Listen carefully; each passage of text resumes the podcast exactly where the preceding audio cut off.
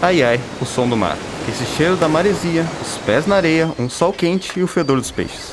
Lá de inúmeros pescadores que passam boa parte da sua vida no mar e que possuem muita história para contar. Muitas dessas histórias parecem tão absurdas que poucos acreditam, mas ainda assim nos trazem muitas informações sobre os mitos e da cultura local. Meu nome é Matheus Mendonça e nesse programa vamos dar uma olhada nessas crenças, principalmente nas lendas locais de Garopaba e região. Explicando para quem não conhece, Garopaba é uma cidade localizada no litoral de Santa Catarina. E o nome Garopaba possui origem indígena e significa enseada de barcos ou lugar de barcos. É muito conhecido por suas praias, chegando a receber mais de 140 mil turistas durante o verão. Os índios carijós foram seus primeiros habitantes. Depois, em 1666, surgiu o primeiro povoado, formado por açorianos mas só foi ser considerada um município em 1961. Ao decorrer do tempo, diversas histórias e lendas foram criadas. Seus Nildo, o antigo pescador, tem 83 anos e nos conta algumas dessas histórias passadas para ele. O que a gente tem de contar é que antigamente o, o povo dizia umas histórias, né, do, do, do na época do, do, de finado, né, o povo uhum. pescava. Então eles iam pescar na época da enxova à noite e viu passar uma, uma procissão de vela no, no, no, lá no morro, na, na, no antigo Rio. Também tinha outra história aí do, do na, aqui do casqueiro, que diziam que tinha um o caneludo do casqueiro, quem viu, tinha gente que via um, um vulto grande, né?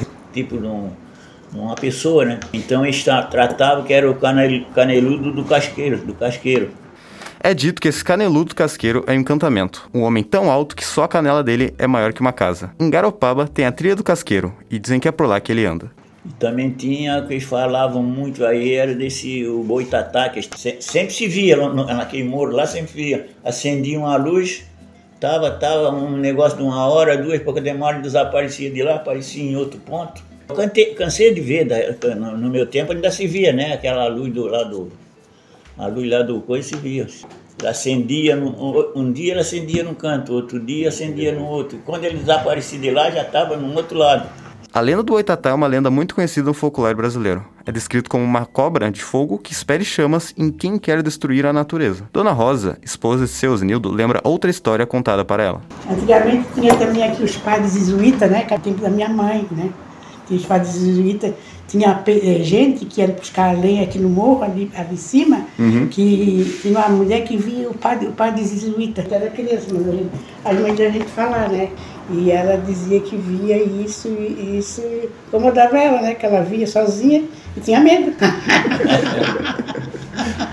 mas tinha isso aí.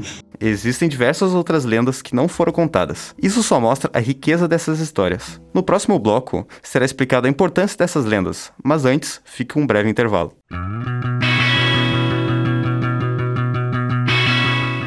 Você está ouvindo Rádio Ponto. Continue ligado na programação.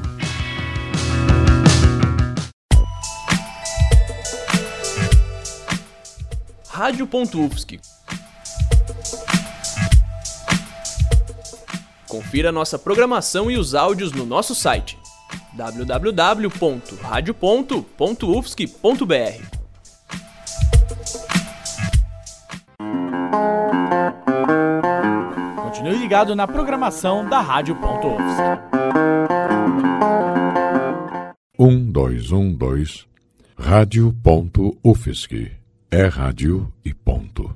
Voltamos do intervalo. Agora eu vou passar um trecho de um vídeo do YouTube, do canal de Daniela Scatazini, uma historiadora e contadora de histórias, onde ela explica como essas lendas são criadas.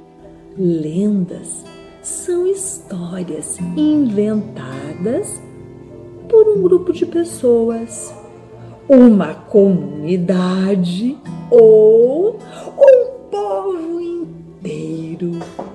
E nas lendas, essas pessoas, essa comunidade, esse povo inteiro Fala sobre seus medos, suas incertezas, suas angústias.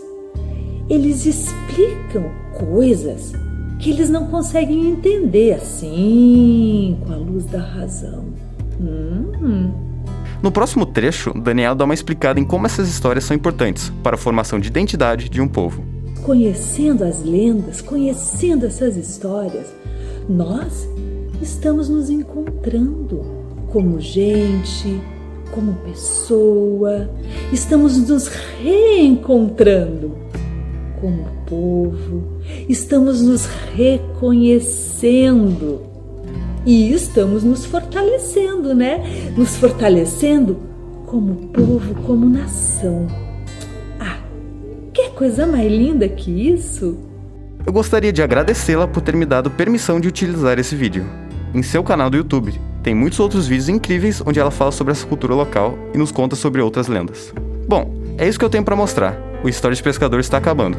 Eu espero ter deixado vocês, no mínimo, curiosos para aprender sobre essa cultura. Esse programa foi produzido como trabalho final para a disciplina de Áudio e Radiojornalismo da Turma A de 2022.1 do curso de jornalismo da Universidade Federal de Santa Catarina. Roteiro, locução e edição por Matheus Mendonça. Monitoria de Luiz Ricardo Pires, orientação técnica de Roque Bezerra e orientação geral de Anderson Baltar e Valciso Culoto. Rádio.UFSC é rádio, é jornalismo e ponto.